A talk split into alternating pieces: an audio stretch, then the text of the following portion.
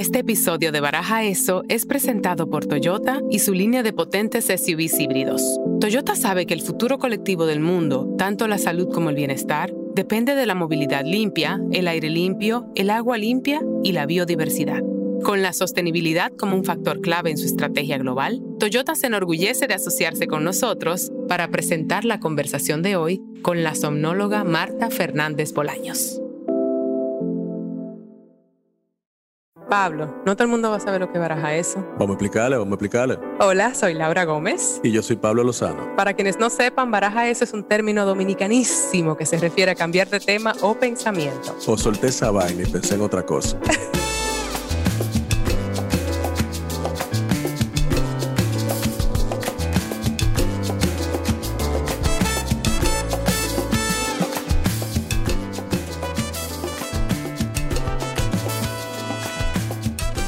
Hola. Qué Hola, gusto. ¿qué tal? Qué gusto tenerte de vuelta.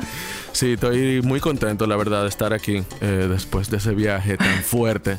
Hiciste falta la semana pasada, pero, Pero, pero había un moreno muy chulo. muy chulo. En el programa que yo quiero mucho. Eh, queremos. Y la Sí, verdad sí. es que fue un buen sustituto, no podemos negar. Claro, y que imagínate ese moreno. Hay una energía con flow. ahí. ¿Cómo te fue? Me fue muy bien. La verdad que, eh, nada, somos muy afortunados de trabajar en lo que nos gusta, ambos. Sí, a pesar de los retos. Claro, yo creo que, que nada, que en la vida hay que llegar como a ese punto, ¿no? De, de hacer lo que uno le gusta. Yo no me siento que estoy trabajando, yo siento que estoy viviendo algo que me apasiona y que, bueno, hay veces que es un reto, como tú dices, como estar en una selva, en medio de la nada, uno acostumbrado a ciertas comodidades, pero al final, wow, la satisfacción es increíble, tú sabes, y el aprendizaje es enorme. O sea, para mí, esta es mi vida, ¿tú entiendes? O sea, a mí me dicen, tú eres workaholic, yo, bueno, sí, yo creo que sí, pero no, pero no lo veo como trabajo. Y además después un podcastero ahora, o sea que... Ah, yo soy un podcaster. A todos mis fans, eh, no desesperéis, ya he vuelto. Dime una Gracias. cosa, si tus millones de fans... Mis ¿qué millones de fans. Hiciste falta con todo Estoy y todo. aquí. Ajá. una pregunta, ¿cómo dormiste por allá? Bueno, eh, eso es un tema. Eso es un tema. Para mí dormir es un tema, siempre lo ha sido, tú lo sabes. O sea, hemos compartido eh, esa característica nuestra por muchos años. Sí. Y la verdad que yo pienso, yo se lo atribuyo como a mi personalidad, pero también me he dado cuenta a través de ti que has hecho procesos para tratar esas cosas que ahí, eh, o sea, el ritual de mi, de mi momento del sueño es una cosa que va al revés, porque yo en la, a la hora del sueño quiero hacer todo lo que no hice en el día, lo quiero hacer antes de acotarme. y me he dado cuenta contigo de que eso no es así, tú sabes, que hay que tener como un cierto ritual consigo mismo y hay que ir a- adaptando, adaptando el cuerpo o entrenando el cuerpo y la mente a que esto es un momento de descanso. Bueno, ha sido un- proceso para mí porque yo daba por sentado que ya yo era una persona insomne de por vida, que yo no iba a dormir más, que mi relación con el sueño ha sido por muchos años muy irregular y por dos o tres años casi inexistente. Entonces, eh, eso me llevó, eso mismo que tú dices, a hacer una búsqueda. Yo casi que fue a través de una crisis. Hemos hablado un poquito aquí, pero quiero decir que fueron cinco días prácticamente sin dormir de corrido, que me llevó a esto como a un punto de quiebre. La locura. Una locura total. Y a partir de ahí comencé esta búsqueda, este, educarme, eh, terapia cognitiva y lamentablemente pastillas para dormir. En eso estaba cuando me llegó una recomendación hace poco más de un mes y encontré a esta somnóloga que cada vez que menciono me preguntan, ¿qué es eso, una somnóloga? Es alguien que te ayuda a vivir. una especialista en el sueño. Wow, Y mortal. se llama Marta Fernández Bolaños. Y te digo que, ojo, quiero dar crédito a mi terapeuta del sueño anterior, Juan Vargas, y a los médicos que me han tratado, todos los estudios, toda la meditación que he hecho. Pero- pero, mm, no sé, Marta me transformó la vida en el sentido de que hace unos días me dio de alta. De hecho, Pablo, estoy Wow. durmiendo. No, increíble, yo te veo, yo te veo. Yo te dije cuando llegué que te veo descansada. Y eso no había pasado hace varios años. Estoy durmiendo profundamente, un, mis- mi horario es regular y eso me hizo invitar a Marta el día de hoy. Claro. Vamos a conversar con esta somnóloga española radicada en Brasil, que bueno, vamos a hacerle muchas preguntas, vamos a aprender muchas cosas hoy y a desmitificar mucho de este asunto del sueño. Hola Marta. Hola, buenas tardes. buenas tardes. Buenas tardes. Laura, encantada de, bueno, muchísimas gracias por, por la invitación. Ah, bueno, Yo soy como Pablo. Soy una, apasionada de mi trabajo también. No me, parece que estoy trabajando cuando, cuando estoy haciendo terapia. Me consta, me consta. Primero, Pablo, esa es la primera cosa que te voy a decir. Fue como encontrarme con alguien, no voy a decir que se estaba divirtiendo con mi situación, pero se le veía como que ah, esto lo vamos a, resolver, esta, esta la pongo ya a dormir. O sea, se sentía así como un niño así en una tienda de dulces. Sí, cada caso es como diferente y es como, déjame pensar la estrategia, cómo le vamos a hacer. Eh, eso es una de las cosas que me, causa, me causó interés sobre ti. Tú fuiste recomendada por una amiga terapeuta. Básicamente, entonces, ¿qué, ¿cómo tú describirías tu oficio de somnóloga? Porque es algo que cuando he dicho, mucha gente me ha preguntado, ¿qué es eso? ¿Eres una terapeuta? ¿Esa es tu especialidad? ¿Si eso estudiaste? ¿Qué? Bueno, yo estudié psicología, me licencié en, eh, en España, yo sabía que me gustaba el cerebro, pero mm, no sabía en qué me quería especializar. Como en España en ese momento no había posgrados de neuropsicología, me fui a Canadá. Ahí pasé por diferentes laboratorios y descubrí el laboratorio de sueño. Me enamoré, amor a primera vista y entonces empecé esa formación en medicina del sueño. Y eso, al principio era científica y en un momento yo estaba trabajando en España en un hospital puntero en medicina del sueño y era encargada de un ensayo clínico para insomnes.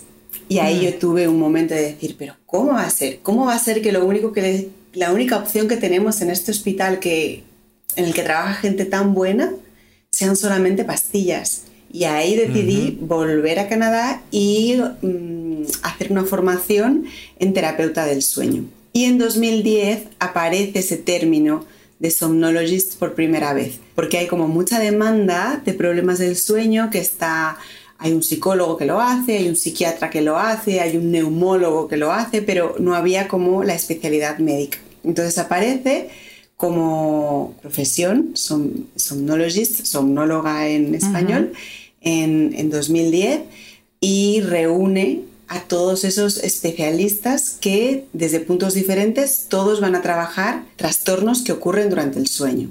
Y tú dices algo muy interesante y es que hay mucha gente víctima de esta, de esta condición, ¿no? O sea, como cuando algo surge, cuando una profesión hay que ponerle un nombre, porque hay una demanda enorme eh, a nivel de toda la humanidad. O sea, ¿qué tú crees que es lo que provoca que nosotros, o sea, que haya tanta gente que no se puede desconectar? Una epidemia. Y que no puede descansar.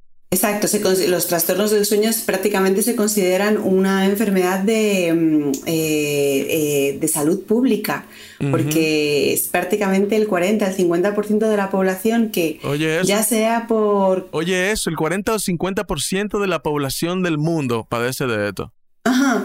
Eh, ya sea porque hay obesidad y están respirando mal la noche, ya sea porque están ansiosos y están con una, eh, un, insomnio, ya sea porque hay una deficiencia de hierro y están con problemas de movimiento periódico de piernas. ¿Qué es lo que nos lleva a esto? Un estilo de vida que es completamente antinatural, que es que vamos al revés de la naturaleza. Hay mucha gente que se pasa el día entero, por ejemplo, encerrados sin exposición al sol y cuando llega la noche se conectan con sus dispositivos electrónicos que está emitiendo una luz que es similar a la solar. Ya solamente con eso le dimos la vuelta a, lo que tenía que ser. Eh, súper Tú me acabas de describir a mí, o sea, tú, acabas de decir lo que yo hago, o sea. Exacto. ¿no? Eh, con, los coches, los ascensores, eh, los medios de transporte, pues estamos muy sedentarios, comiendo mal, comiendo mucho, comiendo por ansiedad. Entonces, todo eso es lo que lleva a que pues, la mitad de la población, sobre todo en las sociedades desarrolladas, tengan problemas de sueño. Me, causa mucha fascinación eso que dices, porque ¿qué ha visto o qué ha visto las personas en tu oficio que ha sido un cambio digamos, tangible en los últimos años. ¿Cuándo comenzó? Digamos que la llegada del celular intensificó entonces este problema del insomnio en base a lo que dices de la luz y cómo lo usamos. Yo creo que es algo que ha sido bien gradual. Por ejemplo, con la llegada de la luz eléctrica, también en el siglo XVIII, finales del XVIII, principios del XIX, ya hubo una revolución en la que la gente no necesita irse a la cama cuando anochece, sino que, bueno, se pueden permitir hacer, empiezan a alumbrar las ciudades, pueden estar más tiempo fuera, pueden em, empezar a hacer reuniones y ya empezamos como a darle la vuelta, como a, darle la espalda a, la naturaleza. Em, se crea con la luz eléctrica el turno nocturno de trabajo. Ese es otro tema también. Y a que las fábricas no paren, ¿no? Y a entender que es importante la producción y a entender que la producción forma parte de tu éxito personal y, ahí, bueno, pues evidentemente cuando llega, llega la televisión, la gente, los programas más exitosos son en, en el final de la, del día, al principio de la noche, ¿no? Entonces, bueno, es algo como como que viene así bien gradual y los dispositivos electrónicos que son súper adictivos y que es la primera vez en la historia que se recrea la luz de onda azul, que hasta ese momento ni la bombilla de incandescencia ni el fuego emiten esa onda, pero entonces con la, con la luz LED, que es la que está en los dispositivos electrónicos, empezamos ya a engañar al cerebro completamente porque se cree que está delante de una fuente de luz solar. O sea que la luz azul es, es eh, similar a la luz solar. Exacto. Hace muy poquito, como en el 2005 más o menos, se descubrió que en el ojo hay unos nervios, unas proyecciones nerviosas, que son las únicas que pasan por los núcleos supraquiasmáticos, que es, lo, es la parte del cerebro que va a... Mm, comandar todos los, eh, todos nuestros ritmos, bueno, no me quiero poner muy técnica, pero los ritmos circadianos y entre ellos el sueño, son las únicas que conducen la luz azul. Es decir, la información de luz azul es la única que llega a esos núcleos supraquiasmáticos y dicen, ah, no, espérate, pero si todavía es de día. y no, es que estamos delante de un teléfono, estamos delante de una luz LED. Es interesante lo que tú mencionas de gradual, porque ahora eso mismo del televisor, ¿sabes? Hubo una época en que los canales cerraban a la medianoche, por ejemplo, era el último show de la programación era esa hora. Incluso había un límite eh, de cuánto podía haber que anunciaba la llegada de la noche. La, llegada de que hasta aquí llegamos, nos vemos mañana. Y eso fue paulatinamente cambiando a que tenemos programación 24 horas. Y lo asocio con que uno de mis problemas esencialmente es que yo comencé a crear malos hábitos desde mis 20 en Nueva York sin darme cuenta. Y ese era uno de mis hábitos, era ver películas hasta muy tarde. Y entonces, entre comillas, no me daba sueño o, ojo, a veces batallaba el sueño y veía la siguiente película y a veces yo me veía hasta las 3 de la mañana. Y, claro, ya yo venía de un, un, poco de unos pasos de estudiar hasta muy tarde. Yo estaba en un... yo estudiaba actuación con un... Un, genio loco y mis clases podían irse hasta las 2 de la mañana fácilmente y yo tenía luego que trabajar a las 10 de la mañana. Ya comencé a crear estos hábitos y luego en mis días libres me veía estas películas porque ya mi cerebro no se cansaba entonces. Y me daba, entre, me daba sueño a las 3 de la mañana, pero ya comenzaba a ver un mal hábito, eh, una semillita que se sembraba, ¿verdad? Sí, sí, claro. Y, lo interesante, eh, yo creo que con el tema del insomnio es que la gente piensa que la única solución es, eh, son las pastillas porque cuando analizan su vida no están viendo que hagan nada que sea contra la propia fisiología del sueño. El insomnio que a mí me llega es como, ah, eh, sí, yo veo el celular hasta el final del día o veo una película antes de dormirme porque si no, no me sé dormir, solo me sé dormir con la televisión o no, bueno, pues yo para, para poder carburar durante el día me tomo tres cafés, pero no, no unen que está ahí eh, eh, la raíz de su problema y que cambiando claro, tú estás diciendo todo lo que yo hago. O sea, es increíble como cada vez que tú hablas, tú dices lo que yo hago en la vida. Así. O sea, full. Pero un poco, un poco tú tienes conciencia de eso. Sí, claro. Mira, a nosotros en mi juventud, como en tus 20, que yo creo que ahí es que se define, yo creo, tu comportamiento adulto, como a partir de los 18, que ya tú empiezas a trabajar, que ya tú empiezas a vivir eh, independiente, que te va de la casa. En mi caso, nosotros, o sea, el grupito de amigos que trabajábamos en producción, que trabajábamos, tú sabes, filmando, comerciales, no sé qué, decíamos eh, que, que éramos músicos, que teníamos banda, que tocábamos en la noche decíamos, duerme cuando mueras. ¿Tú entiendes? O sea, para nosotros dormir era para los mortales. Nosotros que éramos del colectivo del Olimpo, de la sociedad de los tipos que son cool, nosotros trabajábamos, amanecíamos trabajando. O sea, los rodajes, por ejemplo, pueden, tú puedes amanecer filmando un comercial de televisión.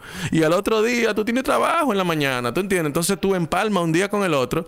Y eso en mi época, yo no sé ahora, porque ahora los jóvenes están woke, tú sabes, ahora ya el ser humano yo creo que tiene un, un, renacer, tú sabes. No yo, sé, yo, yo, debato eso. yo creo, yo creo que sí, porque mira, nosotros, eh, para nosotros, nosotros éramos lo más cool. Si tú empalmabas dos, tres días trabajando, tú decías, yo tengo tres días filmando este comercial, y eso era cool, ¿tú entiendes? Y yo me acuerdo como ahora que, que eso generaba en mí una locura total.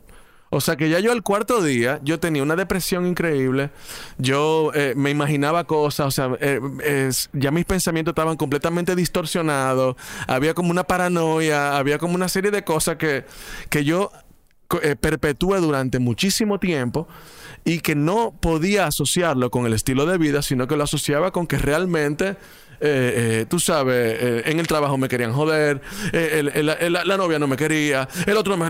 Y eran toda una serie de pensamientos fatalistas que derivaban precisamente de, que, de la falta de descanso.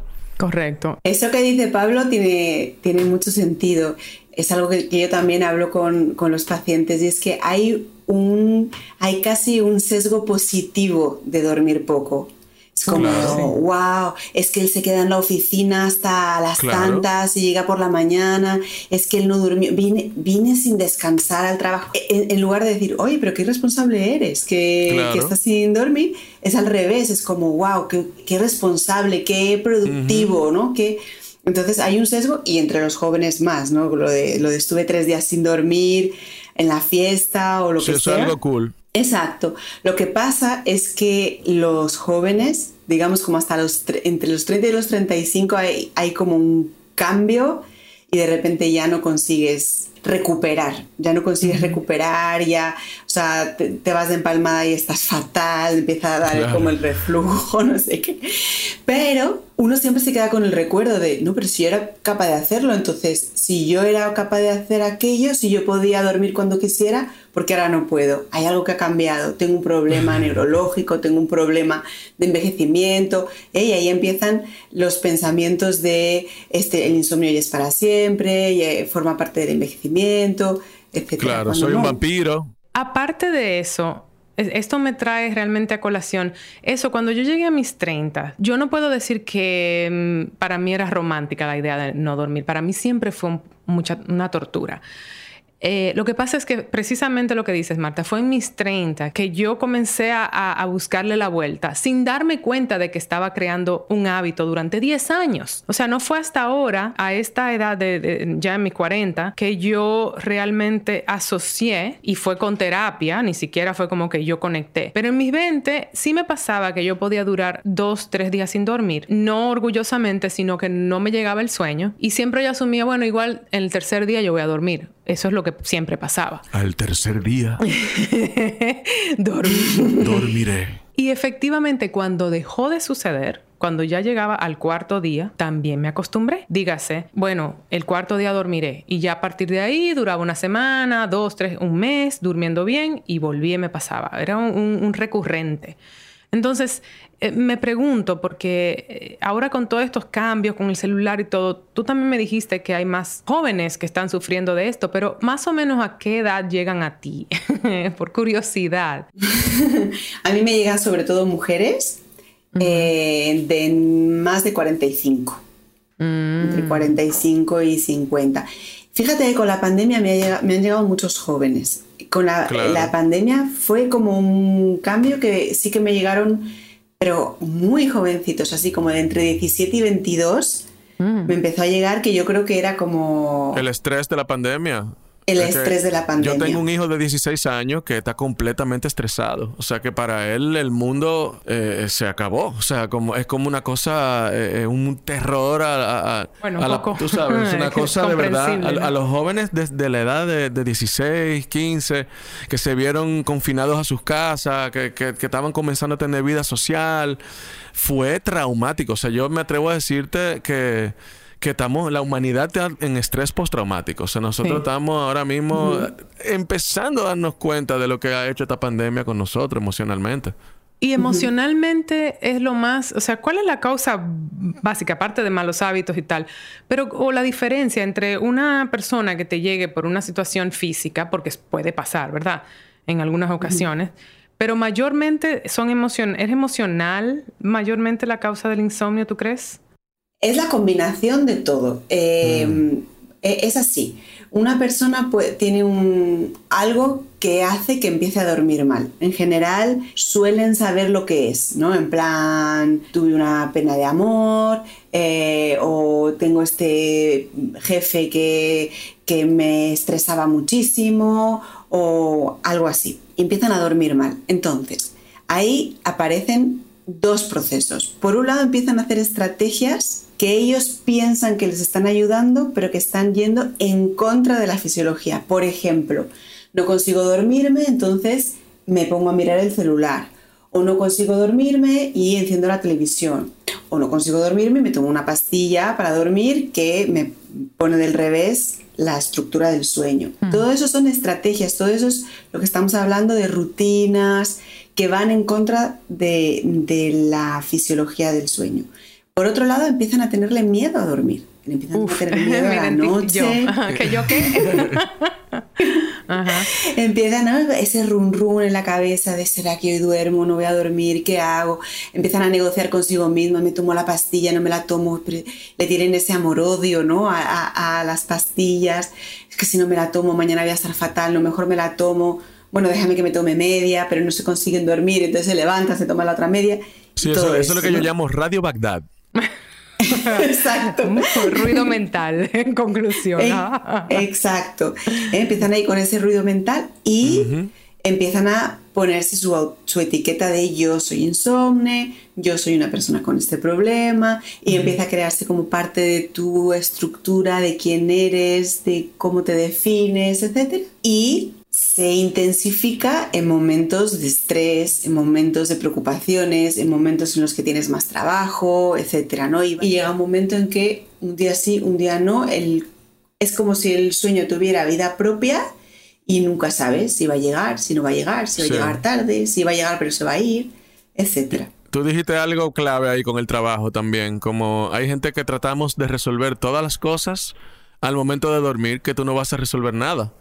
Y entonces lo que hacemos es comenzar a pensar, y digo hacemos porque eso es lo que yo hago, que en realidad no sirve para nada ese esfuerzo dedicado, porque no estoy aportando el problema, porque, porque en ese momento no, no están los otros factores que, que necesitamos para, para resolverlos. Exacto, y eso fue algo esencial en nuestro tratamiento realmente, eh, Marta. Yo Debo añadir a eso que cuando yo tuve esa crisis, yo duré cinco días sin dormir, o sea, vine a dormir al sexto día y unas cuantas horas, o sea, básicamente fue una semana, pero cinco días, cinco días sin pegar ojo.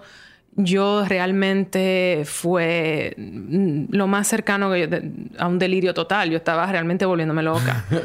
Y fue en Nueva York. Mi madre Yo fui a una emergencia, me acuerdo como ahora parecía, imagínate lo que es las ojeras de una persona así. Fue un nivel de ansiedad extremo, fue yo lo he ido explorando poco a poco. Fue, vino de una crisis de haber. Yo había terminado el show, pensaba que estaba preparada. He tenido que hacer muchísima terapia para conectar lo que fue quedarme sin trabajo después de siete años, la, identidad hecha en base a mi, a mi, oficio y la identidad de insomne que yo realmente había tenido que asumir. Ojo, porque a veces yo tenía que anunciarlo porque no podía con mi propio temperamento. Yo mismo era un monstruito, te agarro un monstruito. Yo tengo que avisar, mira, no he dormido, perdón si te muerdo, básicamente, ¿sabes? Entonces sí, es, es verdad que se va convirtiendo en parte de tu identidad porque era casi como excusándome a veces de por qué no funciono o por qué estoy en este humor. y me afectó físicamente, me afectó anímicamente, estaba entrando así tipo en una depresión porque el mismo cansancio y todo. Lo menciono porque en ese trajín de vida yo fui por primera vez a un psiquiatra y desesperada. Y me dieron unas pastillas que fueron, para mí fueron horrorosas, casi de, caballo. Y aún así esas pastillas a mí no me, me estaban haciendo dormir, pero estaba drogada. Entonces yo le tuve como rechazo a eso originalmente y luego me automediqué con unas pastillas que yo uso vamos a decir nada más el, el elemento. ¿Cómo se llama, Marta? El elemento. Estopiclona. Esa. Estopiclona. eh, y realmente me funcionaban. Eran unas pastillas que yo había usado en el pasado por asuntos de viajes y por jet lag y todo. Y en eso yo duré un año. Casi. Con una relación de amor y odio, como tú bien dices, con pánico, de usarlas porque le tenía miedo a hacerme adicta, a pesar de que mi terapeuta cognitivo en el momento me decía que era más como el efecto placebo que tenía yo porque no me habían aumentado, pero ya tenía yo meses y meses y meses. Lo menciono porque quiero hablar un poquito sobre eso el uso de las pastillas de dormir y un poco la realidad de las pastillas, cuándo ayudan y cuándo son tu enemigo, porque siento que igual no dormir es también es súper importante hoy en día. No dormir también es terrible. Y tú me informaste un poco también del tema de la melatonina y todo eso. Me gustaría ver si podemos como abarcar un poquillo sobre eso. Las pastillas para dormir que tenemos ahora en el mercado, que básicamente son todas las que terminan en AM, de, de acepam, alplazolam y todo eso, que entran dentro de una familia que se llaman las benzodiazepinas fueron una revolución en la, psiquiatría, porque veníamos de, mm, usar medicamentos tipo barbitúricos que eran letales fácilmente. Entonces de repente descubrimos unas pastillas que son muy seguras, que se pueden dar durante largos periodos eh, sin que eh, los pacientes tengan demasiados efectos secundarios, etc. Entonces, y esto es mi opinión, solamente mi opinión, tengo la sensación de que en el mundo médico se usan con mucha tranquilidad y con mucha frescura y con, y con, poco miedo y no les importa que sus pacientes las usen de manera crónica porque comparan con lo que había y, y ven que bueno que tienen pacientes que las usan durante años y años sin en principio tener problemas de salud. ¿Qué pasa con benzodiazepinas, antidepresivos, antialérgicos? Da igual, cualquier medicación que te den para dormir. Ninguna de esas medicaciones, no existe ninguna que haga que tú duermas de manera natural. Todas las pastillas para dormir que están en el mercado modifican la estructura de tu sueño, de forma que el descanso nunca es como de la persona que llega y duerme. Claro. Y duerme y hace toda su estructura,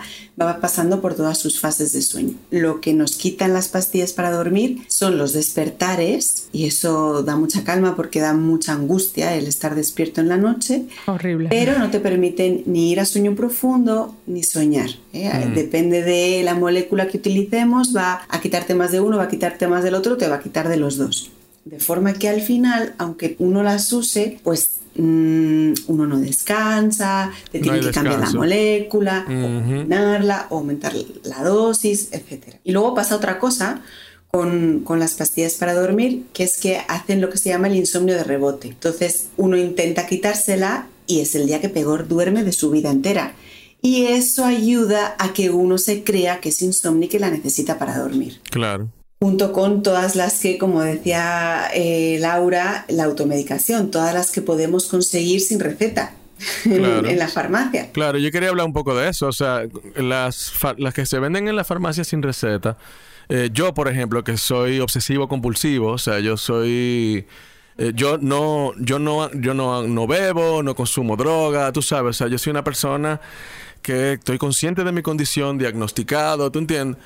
Para mí, todo lo que altere mi estado mental puede generar adicciones. O sea, yo, yo tengo mucha gente que me dice, no, pero es que eso no importa, porque es que eso es una pastilla suave, eso no te va a generar adicciones. Oye, a mí me genera adicciones matar mosquitos. Si, yo me, si a mí me coge con ponerme a matar mosquitos, yo elimino los mosquitos de República Dominicana, ¿entiendes? Entonces, yo tengo que tener mucho cuidado con cualquier cosa. O sea, yo me fumo un cigarrillo y ya me estoy fumando una caja entera. ¿Tú entiendes? Entonces tengo que... Y, y estoy de acuerdo contigo cuando dices que es muy común, eh, porque yo también he ido a psiquiatra, y lo primero que te dicen es, ah, no, mira, toma esto. Y yo, pero mire, eh, Don, que yo soy adicto. No, no, que eso no importa, porque que eso es una...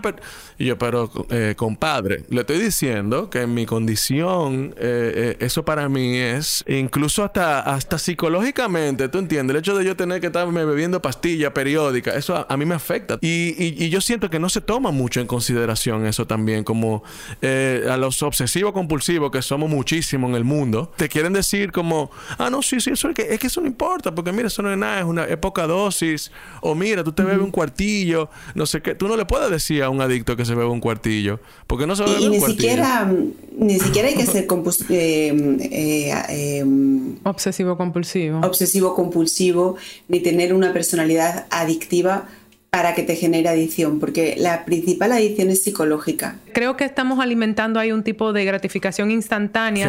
Que, genera adicción. Eh, Correcto. Porque eso, es lo que genera adicción, la gratificación instantánea. Tú lo diste, diste en el clavo ahí.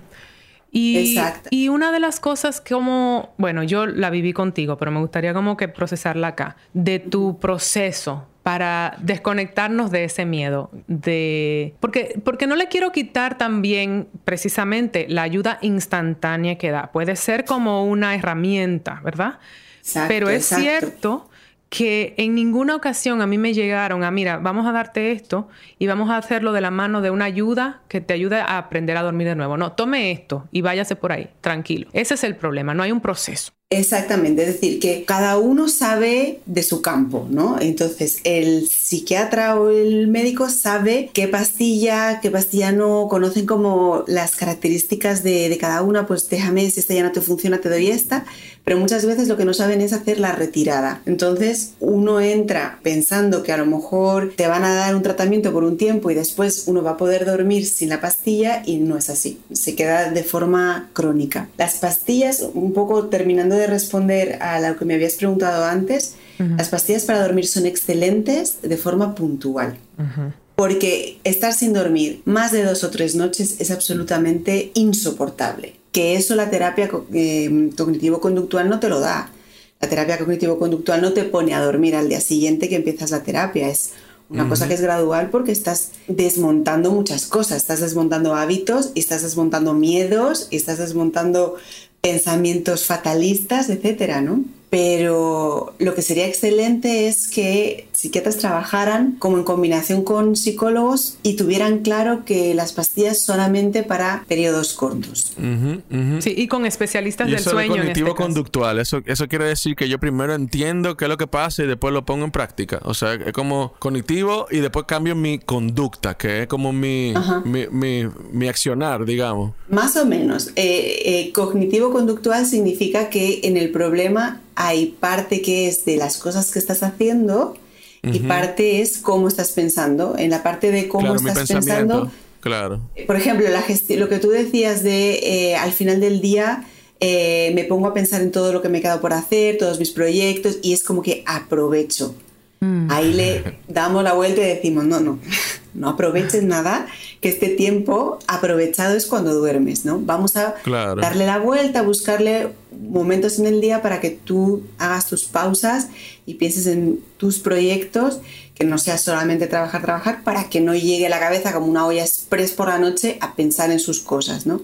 Gestión de emociones, pensamientos fatalistas, cambiar la vocecita interna. Una cosa que quiero añadir a eso, Marta, porque eh, lo conecto con lo que dijo Pablo inicialmente. Nosotros somos personas que hacemos cosas que amamos y creo que eso es maravilloso y mucha gente hace cosas que ama. Y noto Pero... que quizás en ese romantizar eso y uno volverse workaholic y Pablo un poco... Como yo. Absolutamente. Yo también, pero pero este más. Eh, o yo he tenido que, enfrentarlo y abordarlo, obviamente, porque creo que en eso hay, no nos damos el espacio de ser y estar. Y yo creo que eso me lo enseñó a mí la meditación. Eh, como yo duré un año, básicamente en crisis, después de esos cinco días no fue como que no me volvió a pasar cinco días, pero yo sí duré dos, tres días de corrido y por un año, básicamente. La meditación me rescató mm. honestamente. Me rescató, yo no lo hacía necesariamente entendiendo, era un, un arma de auxilio, no, no, me, no daba más porque me ayudaba a pasar la noche. Entonces, mm, ahí sutilmente se volvió como lo entendí sin darme cuenta, nada más en practicarlo digo, oh, esto tiene una, un poder que yo... Pero ¿cómo que tú meditas? Porque a mí me causa una intriga eso, la gente que dice, no, es que la meditación me ayuda. Yo no he podido hacer eso, o sea, yo no... Eh, eso es como sacar un momento y respirar, ¿verdad? Bueno, en el caso mío fue de una crisis, o sea, era literalmente durar dos o tres días sin dormir, era la única manera, yo lo hacía con una app de, del celular eh, y con alguien guiándome. En el caso mío era dándole a repeat y a repeat y a repeat. No necesariamente la manera más sana era mi manera de subsistir en, sí, en el momento de emergencia, claro. Exacto. Y por eso digo que lo comencé a entender. Pero quiero como yendo por todas las avenidas que estamos yendo. Sí, porque nosotros... no hemos tenido un mapa específico. Marta, tiene que estar... Marta, tú estás como un poco confundida por nosotros, por nuestra forma de hablar, pero bueno viniendo de hablar de las pastillas y de que sean un auxilio, eh, yo encontré que esa era una manera más, más sana y también me ayudó a entender un poco lo de, lo de no hacer todo esto al final de la noche. La meditación en tu terapia tiene un rol, eh, me pregunto. Fundamental. sí, fundamental. ¿Y cómo lo...? Claro. ¿Y cómo, cómo, es la meditación, Marta? Dime. ¿Cómo, cómo es eso? No, entonces, vamos Esa cosa mística. Por partes. Por partes. No, no. Eh, entonces, ¿qué pasa? Que em, un poco origen del problema del insomnio y un poco un factor de permanecer en el insomnio es ese estado de, de ansiedad, de nerviosismo, ¿no? Provoca el insomnio, pero también lo mantiene. Cualquier técnica que haga que te bajar esa energía te va a ayudar. Entonces, hay personas como Pablo que me dicen, es que yo no puedo meditar. Depende de cada persona, hay que ir por como por partes, ¿no? Puede ser, hay personas que eh, simplemente aprender una respiración diafragmática les ayuda.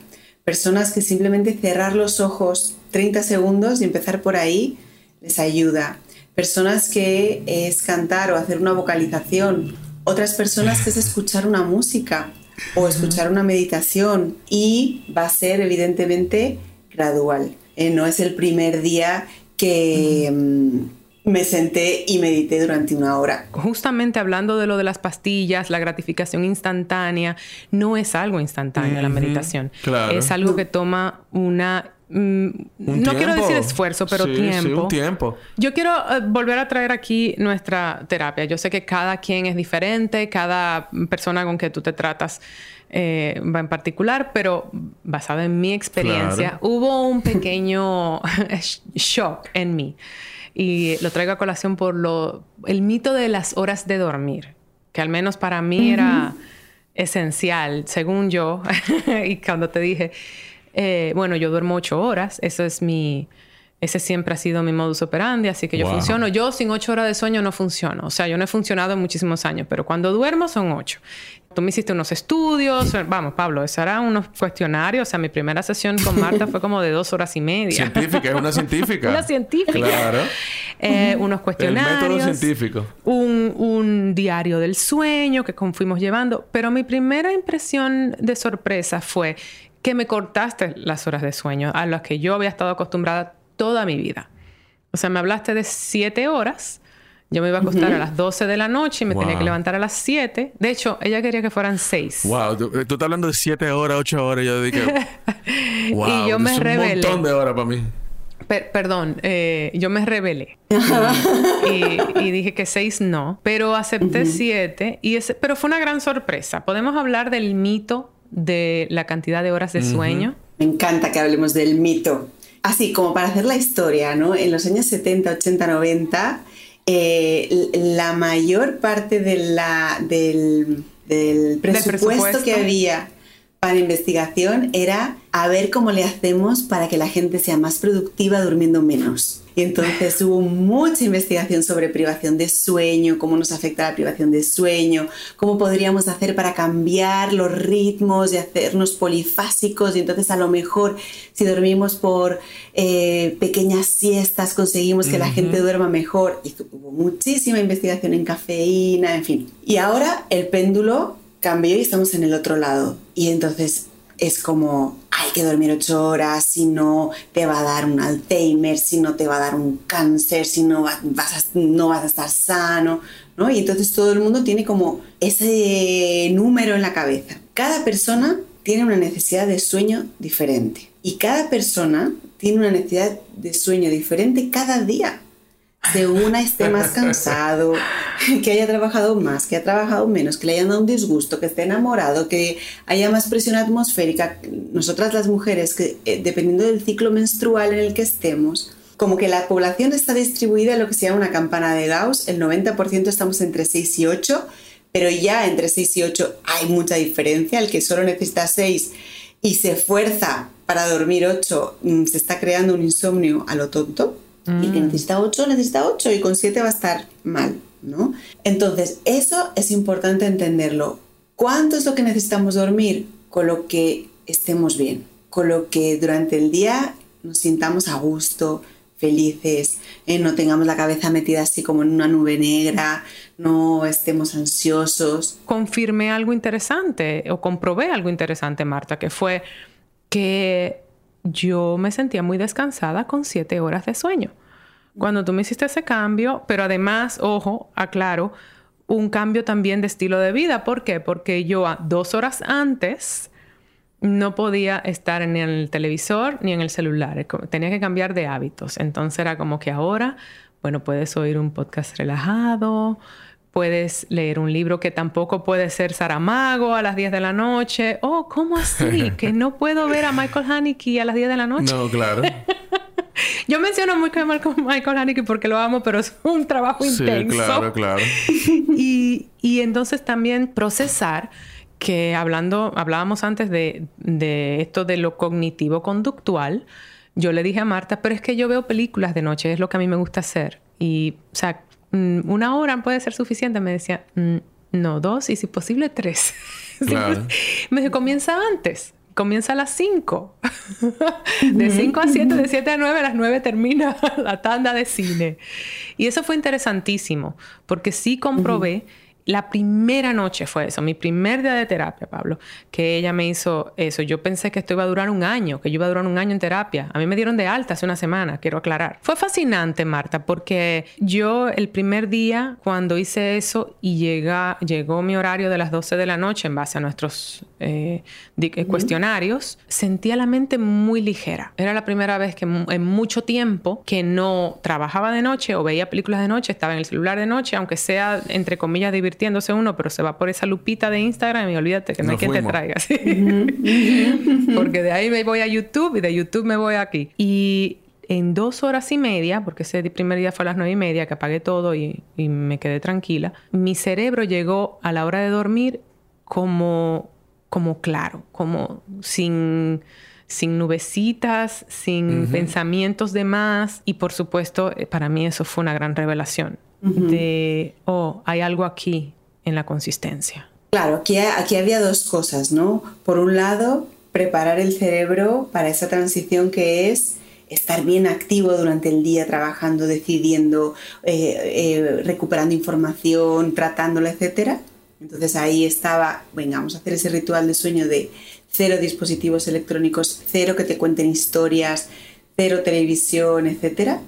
Prepara tu cerebro para que haya esa desconexión. Eso era por un lado. Y por otro, el reducir el tiempo en cama, porque hay como un falso mito de que cuanto más duermo mejor. No es verdad. Eh, si duermes cinco horas y estás diez en la cama, te levantas como si no hubieras dormido ninguna.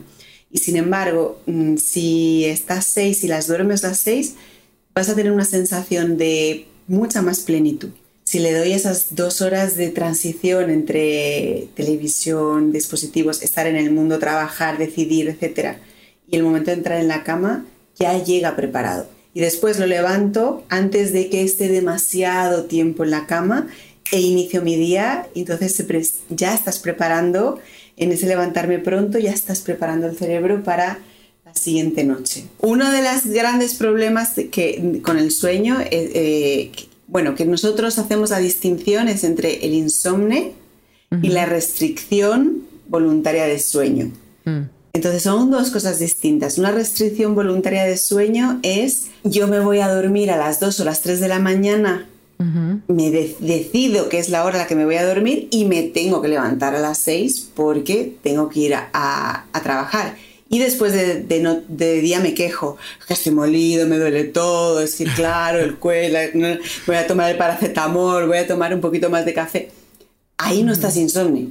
Ahí estás tú decidiendo por un ritmo de vida que estás durmiendo menos. Si tienes sintomatología de día, eh, es algo que tienes que trabajar. Si no, grandes genios de la humanidad dormían poquísimo. Sí. Y, bueno. Son fisiologías y cuerpos que pues es difícil de entender porque nadie ha respondido a la pregunta de por qué para estar sano mi vecino necesita nueve horas y yo necesito seis y el otro con cinco está bien. No sabemos por, qué pasa y tan simple que la respuesta. la vida es un proceso individual. Es un proceso colectivo, pero también es individual. Y sobre todo está el tema del sueño. Mencionabas ahí el café, que fue también otro de mis ajustes. Yo siempre me he considerado mm. cafetera, es como mi... mi, droga de elección. y la verdad es que tenía unos hábitos no necesariamente malos, son un poco neoyorquinos eso de, de, estar tomándose café porque crees que así aguantas el día y dígase, una persona que no duerme, pues para aguantar el día a las 2 de la tarde, pues otro café, ¿no? Y sin embargo yo disfruto más el ritual que otra cosa. Y me dijiste, bueno, pues el ritual lo hacemos a primera hora de la mañana, ¿verdad? Pero a mí hay gente que me ha dicho... Oh, a mí hay gente que me ha dicho, no, yo necesito café para irme a la cama. O sea, y, sí, a mí me lo han dicho, pero yo no lo entiendo eso. Yo tampoco. Entonces, pero entonces, para las personas que tenemos problemas con el sueño específicamente, lo ideal es que la cafeína tenga un límite de, tiempo. Claro que sí. Eh, el, café es, un, es una droga que lo que hace es eh, aumentar el tiempo para quedarte dormido y disminuir el, el sueño profundo. Entonces, siempre es tu enemigo. Todo lo que tomes después de las 10 de la mañana está en tu organismo cuando te vas a dormir. Pero ¿qué pasa? El cuerpo es como una máquina capaz de adaptarse, o sea, con una capacidad de adaptabilidad increíble. Entonces, hay cuerpos que se habitúan a eh, café y entonces duermen a pesar de. Así muy cortito, yo hice un estudio en, cuando, cuando estudiaba en Montreal, hice un estudio sobre la sensibilidad a la cafeína. Tenía un grupo que me decían, no, o sea, yo si huelo la cafeína ya no duermo. Y otros que decían, ay, no, yo necesito mi leche calentita con café antes de dormir para poder conciliar el sueño, ¿no? Y les dábamos cafeína o placebo en, dos noches diferentes, según... Eh, y ellos no sabían lo que estaban tomando. Bueno, pues todos, todos, todos, todos, sin excepción, durmieron mejor con placebo que con mm. cafeína. Lo que pasa es que los que estaban acostumbrados a la cafeína lo sintieron menos el efecto de la cafeína. Sucede con el alcohol, porque a mí me han dicho ahora cuando en nuestros ejercicios que tuve que irle cortando el alcohol, eh, irónicamente dije, bueno, a ver, pues, Laura Gómez, tú puedes cortar el vino de tu vida. Parecía que no, pero lo hice y ahora estoy realmente con muy poco consumo de alcohol.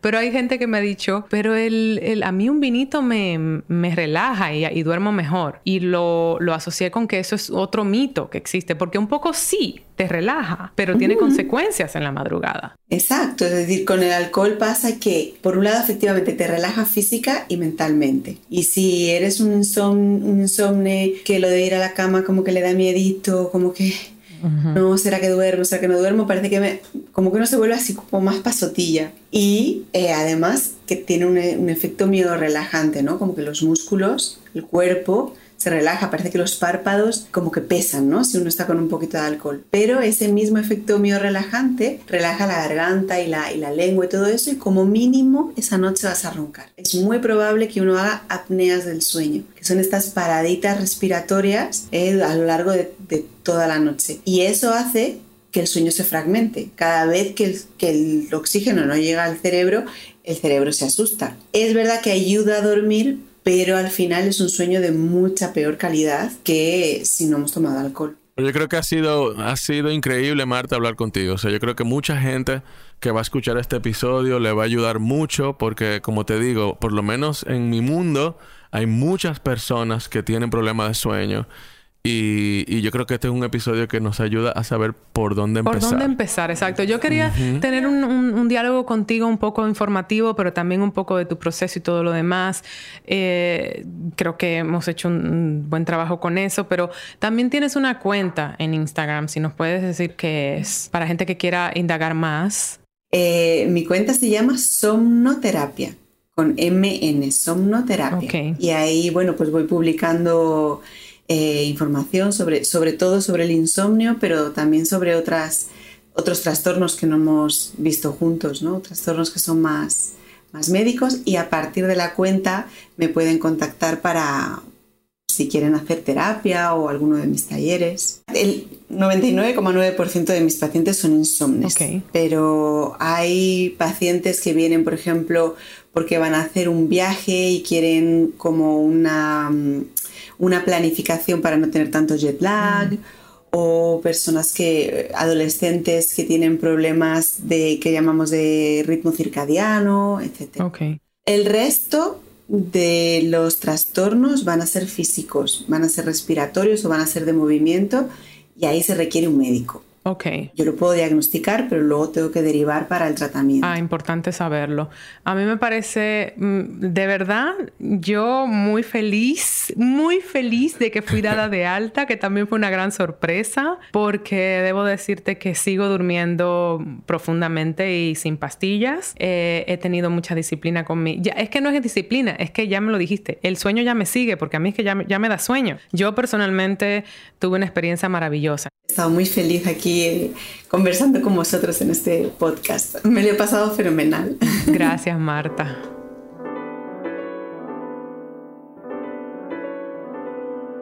Pues vaya conversación, vaya conversación. Bueno, ya yo sé que yo soy un paciente seguro. Tengo que ponerme para eso. No, de verdad, yo estoy, yo estoy puesto, yo estoy puesto. Definitivamente. Es lo que ella dice, o sea, yo tengo que quererlo y ya yo estoy en eso. Mira, nos enfocamos mucho en las causas del insomnio, que porque yo creo que para poder encontrar soluciones es importante siempre identificar la raíz. Pero la verdad es que yo quiero añadir como un pequeño epílogo aquí y comentar contigo y con nuestra audiencia un poco de mi proceso con ella y de las herramientas que yo he ido adquiriendo. Porque de verdad que lo mío fue crónico y me afectó mucho la vida, tú lo sabes, y mucha gente, porque yo hasta he escrito de eso. Eh, ensayos y demás. Y, esto fue una muy importante parte del recorrido de, mi sanación con Marta. Entonces, pero bueno, que no siempre se tiene las herramientas para llegar ahí a una, persona, en, en, lo que van encontrando su camino. Quiero Tell me about it. Sí, compartirles como un, un poquito. Yo lo primero es que quiero decir que como todo esto es un proceso. Lo, hablamos en toda la conversación con ella y de verdad que ya yo estaba un poco ahí. Pero yo creo que tarde o temprano eso te lleva a ese lugar de desesperación porque dormir es esencial realmente para la salud. Entonces yo de verdad me catalogaba como una persona nocturna. Ese es lo primero. Igual que tú, somos personas creativas. Pero para mí, Pablo, era como que mi, mi tiempo favorito del día para, era, para escribir era de noche. Yo era un night owl, en realidad, ¿tú entiendes? Y fácilmente me levantaba en mitad de la noche, y hablamos de eso, a escribir. Entonces, de verdad creo que el primer paso que, encontré importante fue ir cambiando ese hábito y crearme horarios. Eh, entonces, muy diferente tú hacer una excepción un día de un día escribir algo de noche porque te salió y quizá puede ser una cosa o algo de trabajo, a que esa sea tu norma. Entonces yo de verdad le puse límite a mis horarios. yo a las 7 de la noche cierro la fábrica. ¿Sabes? Una cosa tipo así. Y, de verdad yo pensaba que eso iba a afectar mi productividad y e hizo lo contrario completamente. Me siento que escribo más, que le doy más frescura a lo que cuando estoy descansada realmente. Y ese es el primer pasito. Y y luego quería como añadir unas cosas muy esenciales porque van con estilo de vida. Fue muy importante para mí en mi proceso con Marta entender eh, lo de la agenda. Y tú lo mencionaste eh, y lo mencionamos de, cómo llevar todas estas cosas en la cabeza y en la mente. Y yo soy igual que tú en ese sentido. o era, porque decidí que ya no más, que me cargaba con estas cosas y pensaba que la podía llevar, pero realmente en la mitad de la noche tenía estos diálogos y todo. Y entonces fue como, ha sido muy efectivo llevar agenda. Y yo pensaba a veces como que eso era como, ah, yo me acuerdo, ¿qué importa? Pero está sobrecargando el cerebro, es como una computadora, ¿sabes?